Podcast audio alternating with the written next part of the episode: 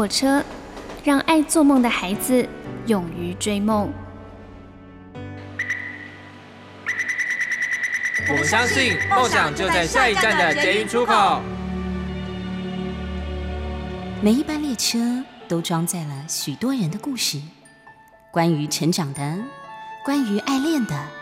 关于亲情的。欢迎搭乘张曼娟的幸福号列车，列车长张曼娟和您一同分享幸福的时刻。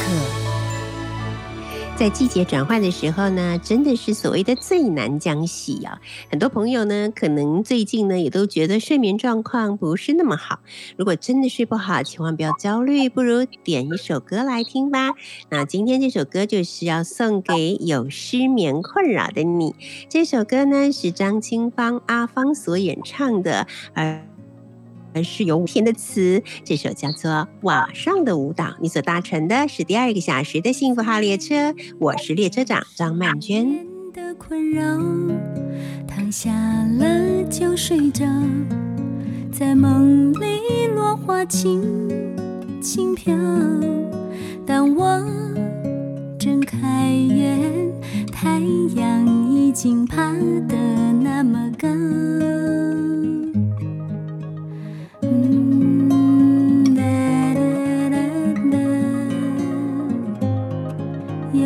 天，你忽然的来到，与我隔着巷道，点着烟在窗边斜靠，这也不睡觉，星空温柔的将你环绕。眼往上飘，就像月一在指尖燃烧。夜往上飘，就像风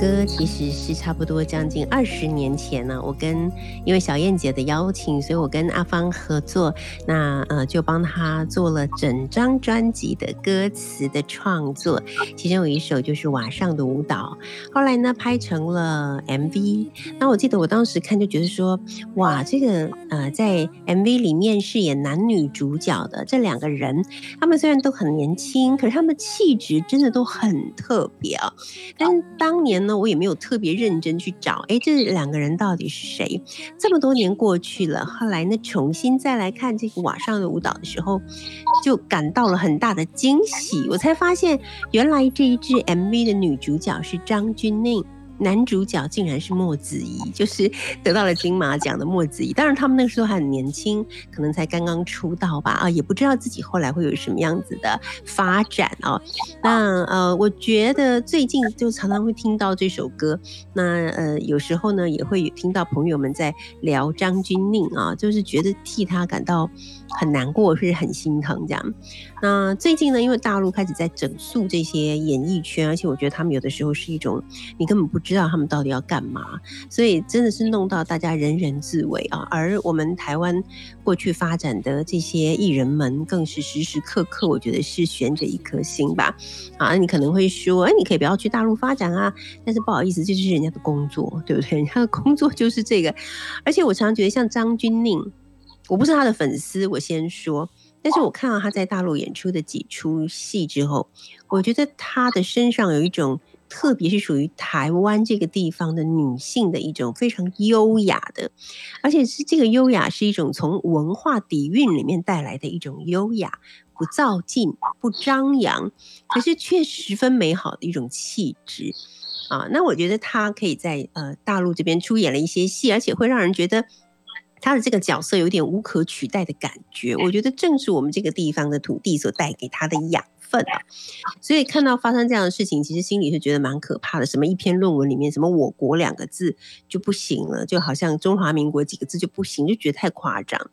但是后来当然看到，除了这个小粉红对他的出征之外呢，我也看到，当他发表说啊我是中国人的时候，也引起了台湾很多人的不满，或者用一些非常难听的话啊去嗯。去羞辱他，我其实心里还是觉得，嗯，蛮心疼的，因为外面的人打击他，里面的人呢也是一样，好像那个，嗯，重磅出击，丝毫不手软。我是真的是觉得。我只能说，就是觉得很遗憾吧。好，那呃，所以我我重新再听这首歌，看到他刚刚出道的时候的那个模样，真的是有蛮多的感触啊。那刚才在上一个小时呢，我们跟作家张维忠连线，那就了解到了，其实我们的边防真的是做的很不错的哈。我觉得。很多事情，我们大家不要管那个政党色彩如何，就是好的就是好的。那如果是呃有缺失的，似乎就可以再改变嘛哈。比方说我们的边防哦，听过了张维忠的亲身经历之后，我们就会觉得我们的边防真的做得很好。好，但是我们的疫苗呢，嗯。疫苗真的是蛮令人心慌意乱的哈，就是好就是好嘛，有问题我们就可以说，哎，这个地方确实是有一些状况哈，应该还可以再想办法去弥补或者去改进的。可是，在台湾呢，各个不同的角落呢，其实有很多很棒的人在做着一些很好的事，但我们不一定。能够知道啊，比方说今天联合报上面就有几个人物的故事，是让我看了之后觉得很感动的，好像是有一位叫做嗯尹清玲。这位医师啊，她是六十岁的，她是台湾的首位女法医，现任高雄医学大学附设医院法医病理科的主任。那么她长期所致力的是什么事呢？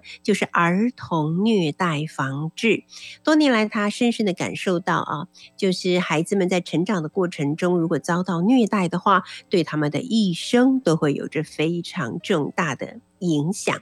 好，那么如果说除了孩子之外，这个家里面还有其他的家长，也同样的遭受到了家暴的问题的话，那他们也不敢去特别照顾小朋友，这会让婴儿时期的人呢，就是更加的爱哭跟无助。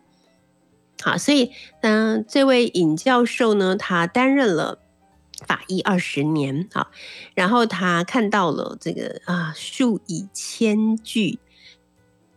的诗，他看到了儿童受虐以后的伤痕累累，让他感到非常的痛苦啊！所以在二零一四年呢，他就在他就和高雄市的社会局啊家庭暴力及性侵害防治中心合作，在高一成立了高雄市儿童少年验伤医疗整合中心，为的呢就是要结合检察官、社工师还有各。科呃专科的医师让儿虐救护的机制可以更加的完整，但他还是认为说啊做的还是不够多。他说我希望所有人看到儿虐案例都能够主动的拨打一一三，这是人们称他为柯南嘛，这是尹柯南的心愿啊。那我们再看看有一位呃原本是在当呃警察的，那这一位呢是屏东县雾台乡神山部落。卢凯族五十五岁的宋文生，他每一天都开着号称蓝宝坚尼的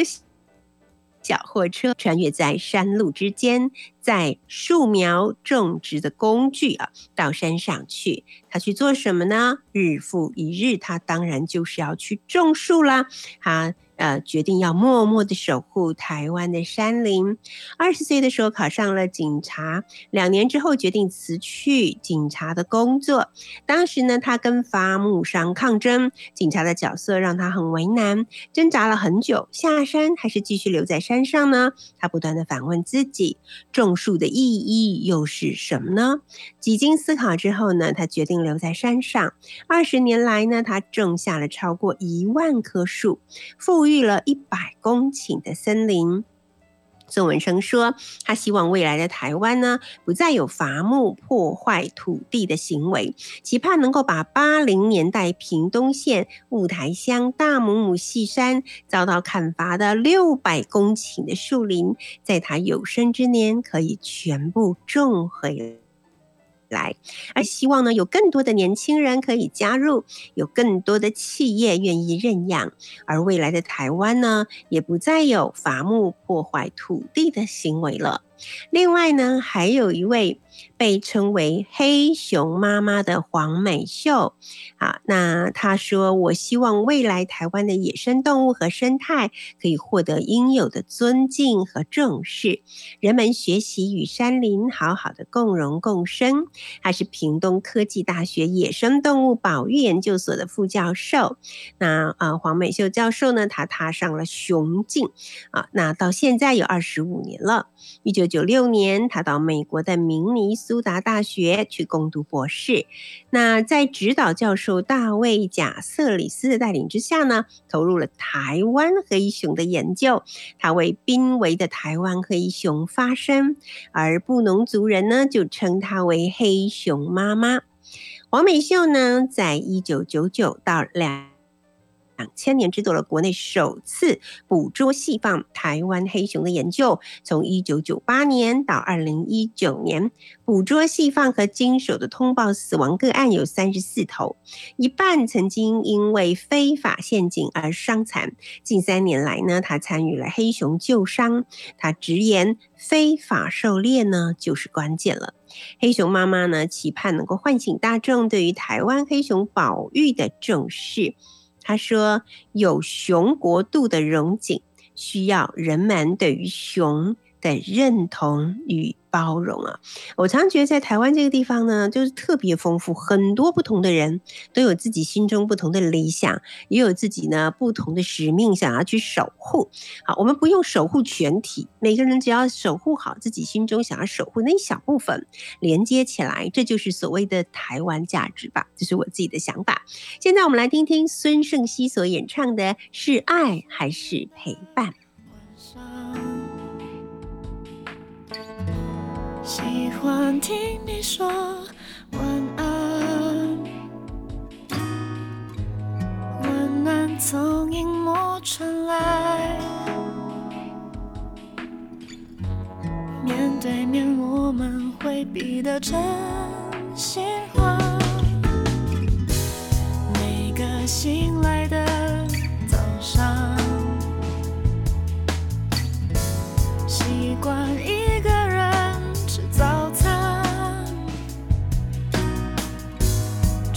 上你送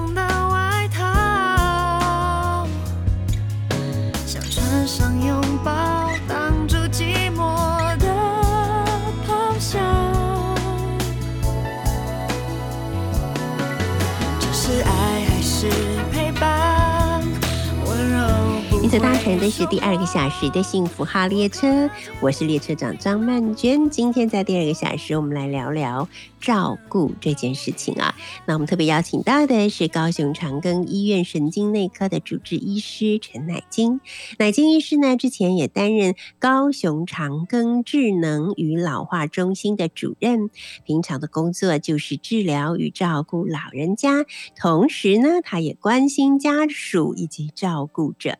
今天呢，我拿到了这样的一本书，这本书是由宝平文化所出版的，它呢就是陈乃金医师的新。书这样安排是为你好，照顾父母的二十五个盲点啊？那呃，因为今天呢，陈医师呃人并不在台北，所以我们同样也是用连线的方式来跟陈医师聊聊这样安排是为你好，到底什么样的安排，到底是为谁比较好呢？Hello，乃金医师你好，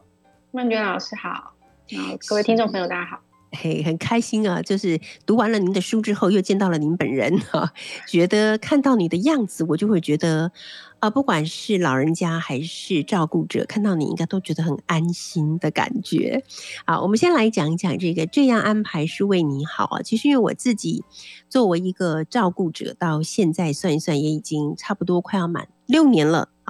那在这六年之间呢，经历到很多的状况啊。那除了说父母亲的老化，就是身体的这个自然老化之外呢，可能还会有一些呃，就是像是思觉失调或者是失智症这一类的问。题会陆续的发生，所以我自己也常常在思考，我到底怎么样做才是对的，或者到底怎么样做才是好的？来，乃金医师先来跟我们说一下，这整本书呢，你如果要用一个比较简单的方式来叙述一下的话，你的中心思想到底是什么？到底怎么样才是叫做比较好的安排呢？嗯，我觉得比较好的安排应该要先听爸爸妈妈他们想要的是什么，嗯，包括他想要吃饭的方式，包括他想要睡觉的方式、生活的方式，还有最重要的就是他要尊严的离开这个人世间的方式，其实是还蛮多家庭会有冲突的点。所以其实我觉得聆听父母亲的想法。并且可以给予尊重是一件非常不容易的事情。对，那医师也在这本书里面呢，举了很多非常生动的例子来说明啊。那我们发觉说，当父母亲他们渐渐老化，并且有点失能之后呢，照顾者啊。也许还是很孝顺的照顾者哦，就会认为说你现在因为已经很多事都搞不清楚了，所以你就是要听我的，然后就照表操课哈，帮长辈把他的所有的生活啊、就医啊各方面都排得满满满满。啊如果没有办法照表操课的话，家属就会感到非常的焦虑，而呃老人家也会感到有很大的压力，对不对？这还是特别愿意去照顾父母亲的儿女会发生的。陈医师有讲一个故事说，可能是因为这个父亲。他们在年轻的时候对儿女的照顾也是如此的，呃，挂号叫做无微不至。好，所以现在反过来，就是他们变成被照顾者的时候，儿女对他也是如此的上下无微不至，是不是会有这样的影响？对，我觉得，呃，应该是说，我觉得在陪伴照顾者跟长辈的过程中，我发现教育这件事是，呃，是一个世代的遗传。就是包括照顾的无微不至，包括对于金钱掌控的无微不至。就是父母如果是金钱控制欲很强的，等到父母年龄在渐增，然后金钱控制欲能力没有那么好的时候，变成孩子会用父母当年金钱控制的方式来控制父母的时候，其实双方的冲突是大的，而且双方也痛苦，因为。父母亲会有这样子觉得，我我连一点钱都拿不到，然后你说你什么都帮我做，可是我想要拿的是钱，不是要你帮我买、帮我做。所以其实这个时候，其实父母亲是难受的。我想要请问一下奶金医师，因为我身边有些朋友，他们都会讲说，哎，不知道为什么父母亲就是到老了以后有点失智之后，他们的个性就会改变了。比方说年轻的时候不是很在意金钱，但是当他们开始失智之后，当然会认为说，是不是你们偷了我的钱，还是我的钱到底在哪里，还是我都没有钱？这个到底是不是跟安全感有关呢？为什么以前不在乎金钱的长辈，嗯，老化以后会变得完全不一样了？嗯，我我其中有一个认识很熟的长辈啊，是于爷爷，他其实从年轻的时候对孩子们来说，他是一个不在乎钱的爸爸。因为他很认真的赚钱，然后买了房子，然后孩子们需要的钱，他全部通通都可以努力的赚给他们。所以在孩子的角度来说，爸爸是一个不爱钱的爸爸。可是颠倒过来想，到到了爸爸得了失智症的时候，他每天都要出去赚钱，而且努力的找钱，而且每天要找钱的时候，我就跟他孩子说，父亲以前努力找钱的这一面没有在你们面前表现，可是他真的很努力的在他的一生中努力的找钱要给你们用。所以对你们来说，你现在是看到是真的是找不到钱的父亲，可是他的过去其实一直都是一个这样子，所以他的慷慨是来自于他拥有很多钱，他不是很不很慷慨，所以他其实他的内在的核心里面，他还是必须要拥有很多的钱，他才能够慷慨。那这个时候，其实他已经没有那么多的钱的时候，其实他是惶恐。所以当他的女儿跟我说：“我爸爸，我叫他不要再去工作，每天幻想他要工作赚钱。”我们明明他已经不能工作，为什么他还要找我们的麻烦？这时候我就跟他讲说，其实不是，他还在用他的方式爱你。你把他找钱的这个行为想成他唯一能够为孩子做出来的爱的时候，其实你想到的每一每一个冲动、每一个欲望都是爱的时候，你就不会这么痛苦了。所以其实有时候是不懂得解读父母亲他们的一个状态，于是他用自己的状态去解读父母亲的时候，他就会觉得他是不是变得不一样了。可是我想，人从年轻到老，他的行为、他的爱的模式，其实都是一样的。只是当你站在不同角度看跟感受的时候，你就会看到不同的呃状态，然后用不同的方式去解读。我真的觉得每一个照顾者都需要有像奶奶金医师解读的医师来帮助 我们，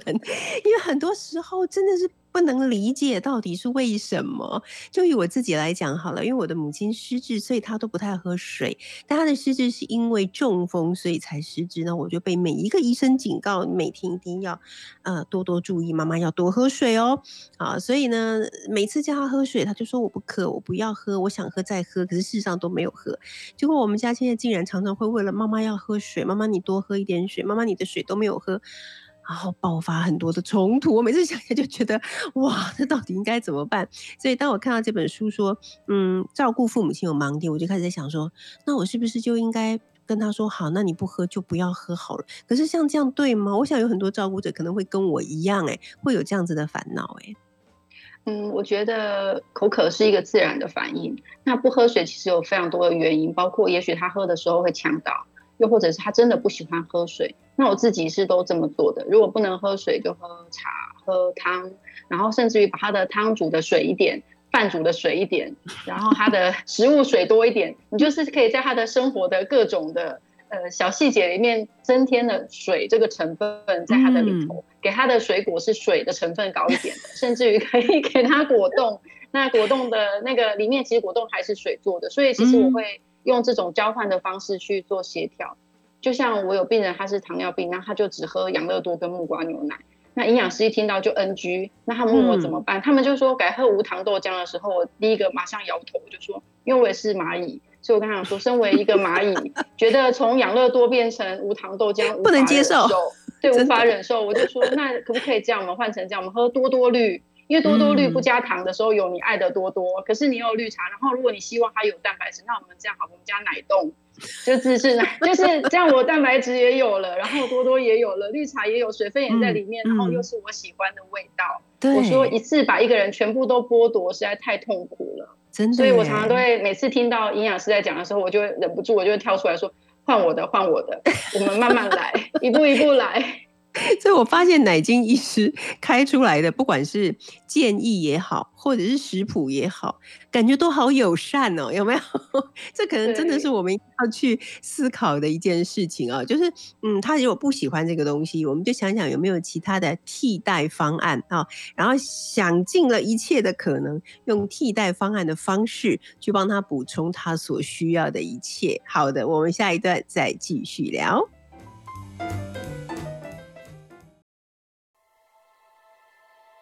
在你的里面，我看见一座高山，它耸立在你的愤怒上。我盼，我盼，我盼，我丢弃所有装载骄傲的行囊。在我的里面，那是否还有希望？或者它已经空空荡荡？你看，你看，你看，你看的用力，把我骨头都看穿。啊，人生很难。越过遗憾的故事，拥抱都变得贪婪。啊，人生很长，其实我只愿轻轻把你捧在手掌上，亲吻你的伤。在我们里面，我看见一片海洋，深不见底，也不见岸。我盼。我盼，我盼我盼着那艘载着你信任的船，在我们里面，是否能拥有光？我早已受够这片黑暗。你看，你看，你看，你看见了吗？我其实如此平凡。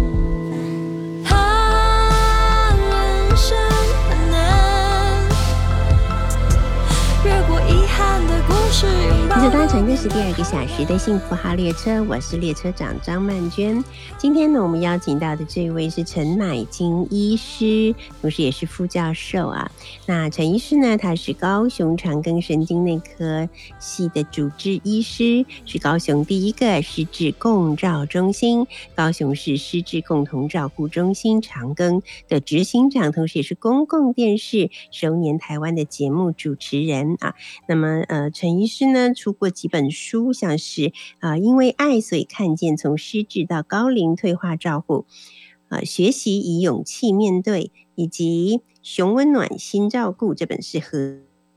合集啊，高雄第一线失智照顾者吴藏思经验分享。而此刻呢在我手上的这本书是由宝瓶所出版的，这样安排是为你好照顾父母的二十五个盲点啊。那今天呢，我们就来跟。呃，奶金医师来聊一聊关于盲点这件事情。盲点当然就是我们自己看不见的，好，但是我们看不见，可是它却发生，而且可能会为我们的照顾的这个生活里面带来给彼此带来一些干扰或者是困扰，所以我们就会很需要像奶金医师这样的，呃，应该叫做明眼人哈，一一下子可以点出我们的问题到底在哪里。我很好奇，就是因为我们家有呃失智长辈，所以我很好奇，想要知道这个失智共照。中心它是做什么用的呢？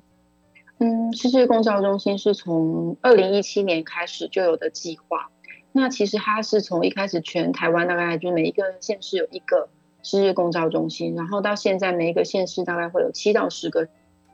失智共照。那它会协助失智症的家属，如果您需要的话，就可以找到离你家最近的共照中心，然后跟各管事联系。那当有任何的照顾的问题、看诊的问题、临时紧急的疾病的状况，然后需要有人聊聊，这时候呢，就可以找公照中心的各管师去做各种协助。那因为我们知道长照资源的呃整合是非常困难的，那有时候你找自己的各管师，呃，其他的慢性疾病或长照的各管师的时候，其实有时候他可以提供的专业知识没有那么的足够。可是，在失智照护的共照的各管师，他至少对于高龄的照护、失智的照护，还有失智相关的资源，他其实是比较娴熟在他的心里的，所以家属才不会觉得说每一次打电话。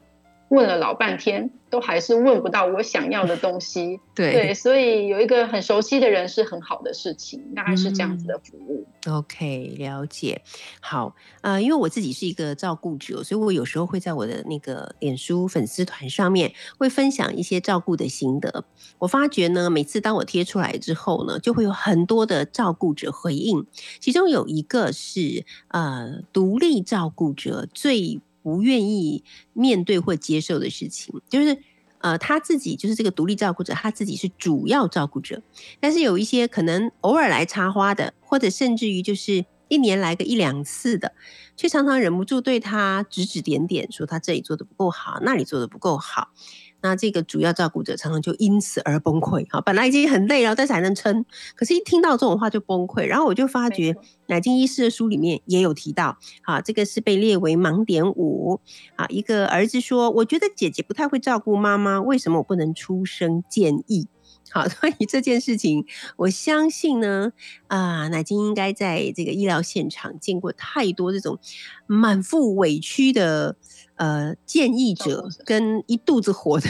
一肚子火的主要照顾者，对不对？对，真的非常多。呃，我觉得应该是这样说。其实建议者他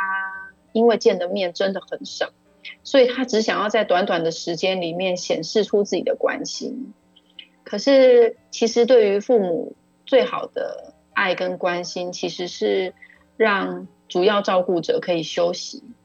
嗯，然后你就让他好好的休息，然后他就有精神，可以再回头去好好的照顾父母。这就是我们能做的最好的关心。我我我总是这样说，虽然有时候我我两方的抱怨都常常听到，可是如果当他们告诉我的时候，我都会跟这个抱怨者是这样说：我说其实爸爸妈妈跟哥哥或姐姐他们有他们相处的模式，有他们相处的一个惯性，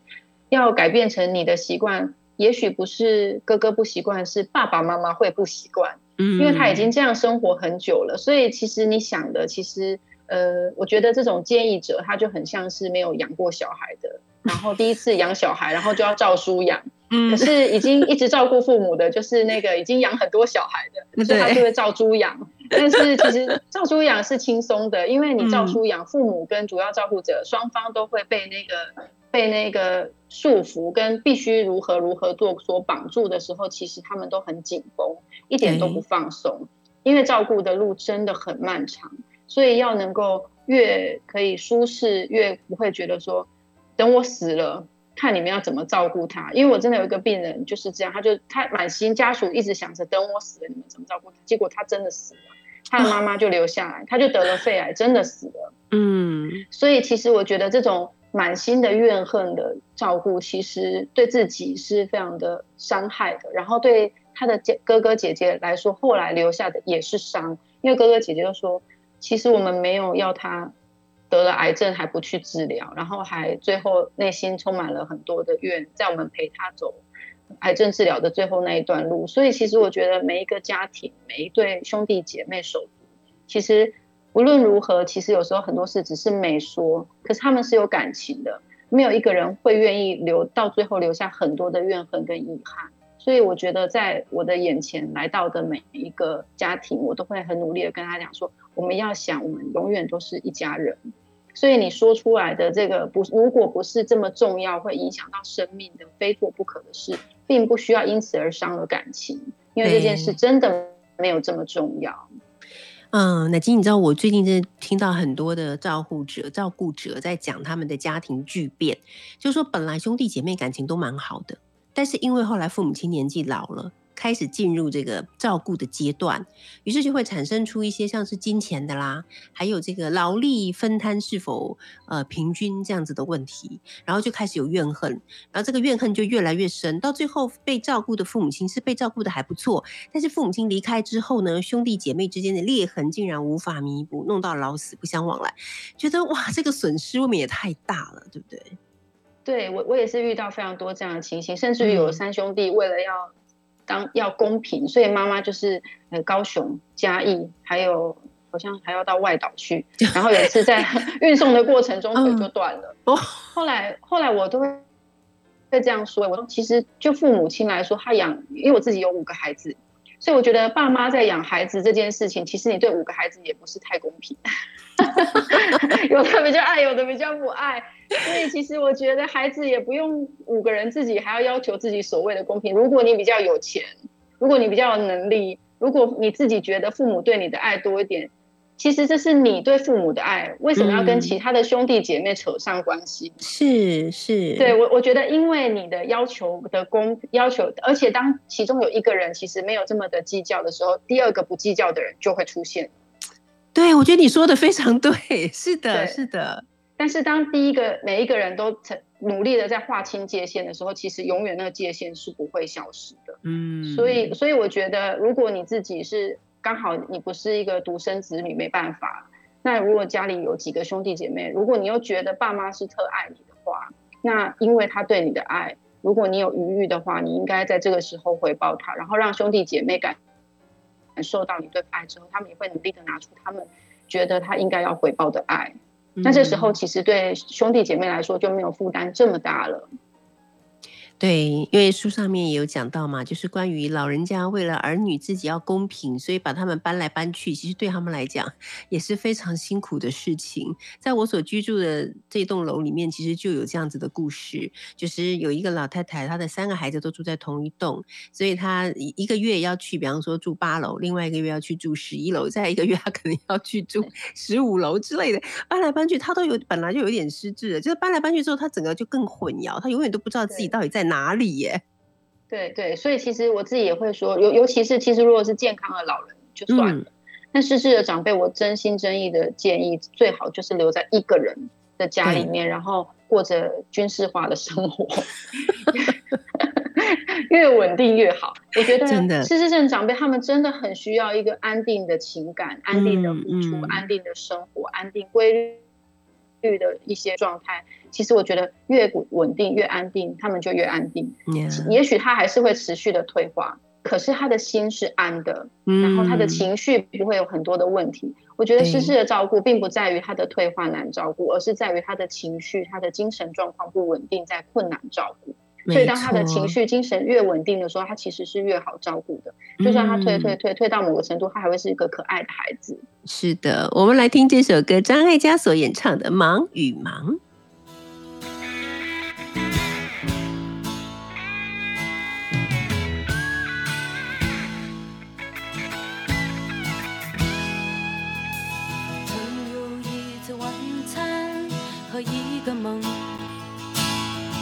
在什么时间地点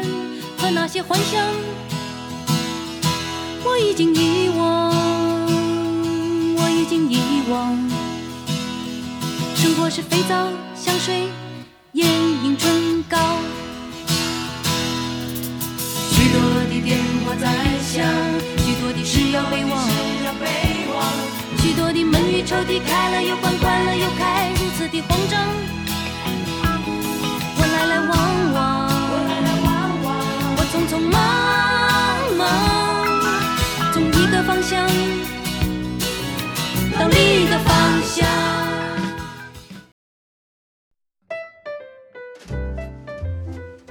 你所搭乘的是第二个小时的幸福号列车，我是列车长张曼娟。今天呢，我们来聊一聊关于照顾这件事情。我们邀请的是在高雄长庚医院神经内科担任主治医师的陈乃金。那陈医师呢，他之前也担任过高雄长庚智能与老化中心的主任啊。平常的工作就是在于治疗跟照顾老人家，同时他也非常的关心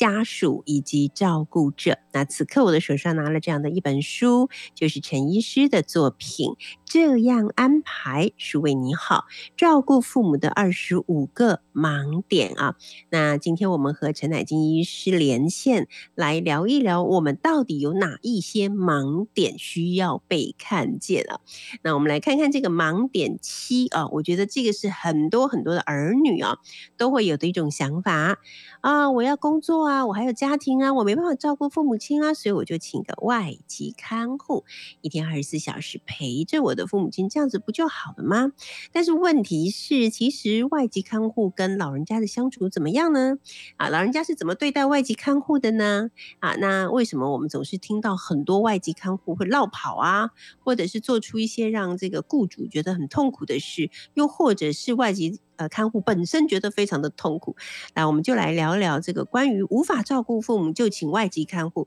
这件这个事情的想法里面，到底有哪一些是有道理的，又有哪一些可能是需要重新来讨论的呢？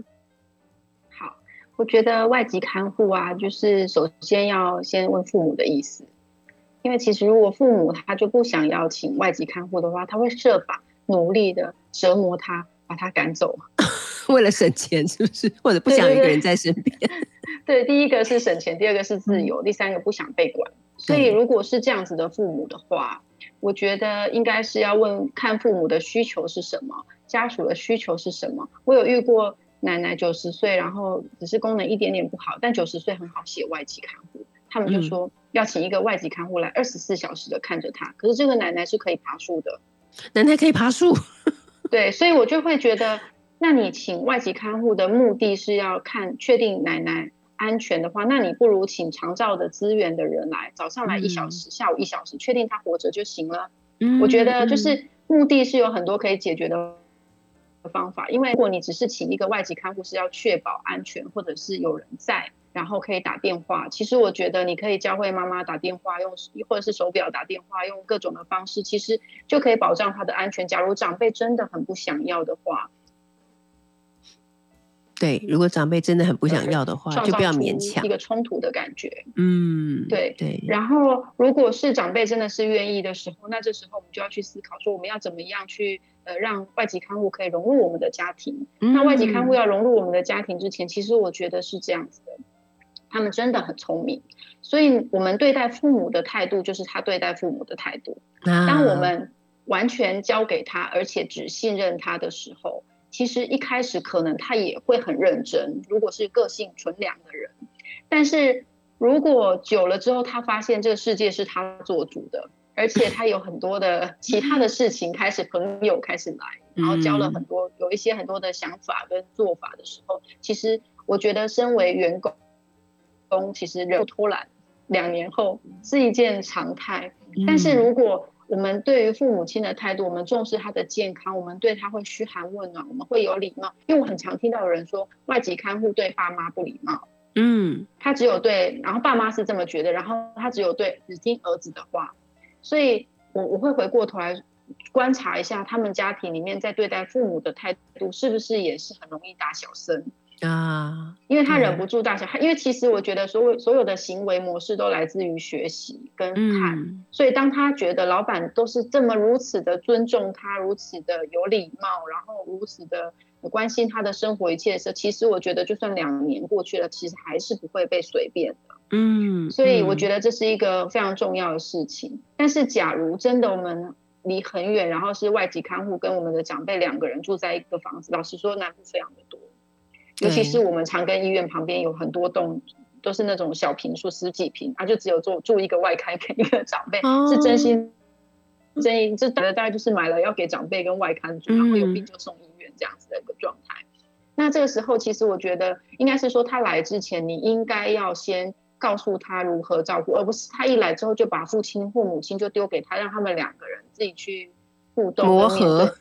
对，因为因为这时候需要一对一照顾的父母，而且又无力反抗的父母，通常都是身心障碍了。对，比如说中风卧床，比如说失智有点不太会表达自己的想法，所以这个时候，假如我们又没有办法在他的身边看他的时候，其实我们真的要全心信赖这个外籍看护，其实是是非常风险的。嗯，所以像我们是在做居家医疗，我进去看的时候，如果觉得状况不是很好，有时候我也会问，就是打电话去问儿子或女儿说，你们有没有考虑送到机构？因为其实嗯。跟机构已经没有差别了，甚至于机构还有更多的长辈在那里，因为他在家里面，我觉得我相信外籍看护也不会带他去玩，也不会陪他聊天。那其实这样子住起来其实是更寂寞的，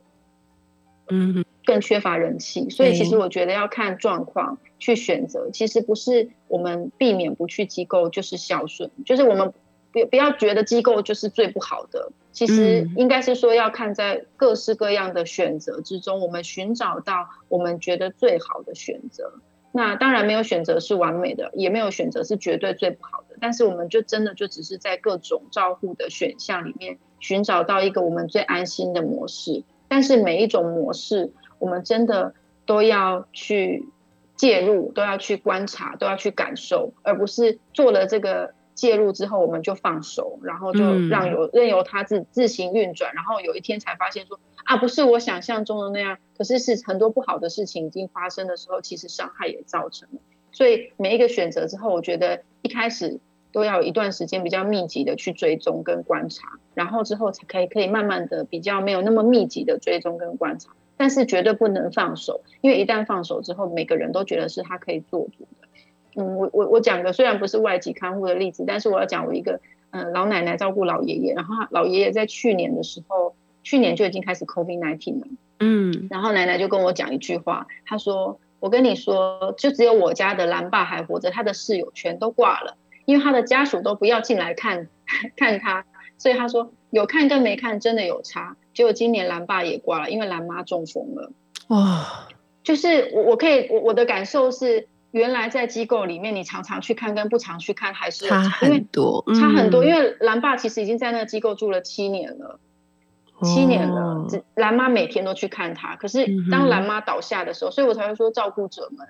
一定要好好照顾自己，因为你倒下之后，你想照顾的人，他很有可能就会出事了，有可能会有其他的状况。对，没错。好，我真的很喜欢嗯《奶精医师》这本书的原因，就是因为呃，您真的是把各种在照顾的这个历程之中，各种的考虑、各种的状况都写在里面，就包括刚才您所讲到的，到底。有没有一个考虑是会把呃被照顾者送去机构呢？送去机构就一定是不孝吗？送去机构就叫做遗弃父母吗？那很多人不想谈，但是您都谈到了哦，所以在这边真的很推荐这本书给所有的正在这个照顾的路上行走的人，或者将来自己有一天会变成被照顾者，你应该有什么样的心理准备？这就是陈乃金医师所写的这本由宝瓶所出版的《这样安排是为你好：照顾父母的二十五个盲点》。今天也非常感谢陈医师来跟我们一块儿聊一聊，很开心可以在读完书之后又听你聊这些，让我觉得作为一个照顾者，好像有一种被充电的感觉。谢谢你，奶金，谢谢。好的，我们现在来听到这首歌是方大同所演唱的《好不容易照顾》。真的是好不容易的一件事情哦，所以我们要常常更新自己的想法，总是让自己站在乐观的天平的那一边。也祝福所有的朋友，我们下礼拜见喽，拜拜。爱也许是他的爱，也需要你聪明。听说人生命，听说人分离，听说人都说爱也无法证明。坏，别再是我的；怪，别再诉他的，是你的美。我在这里，带着你。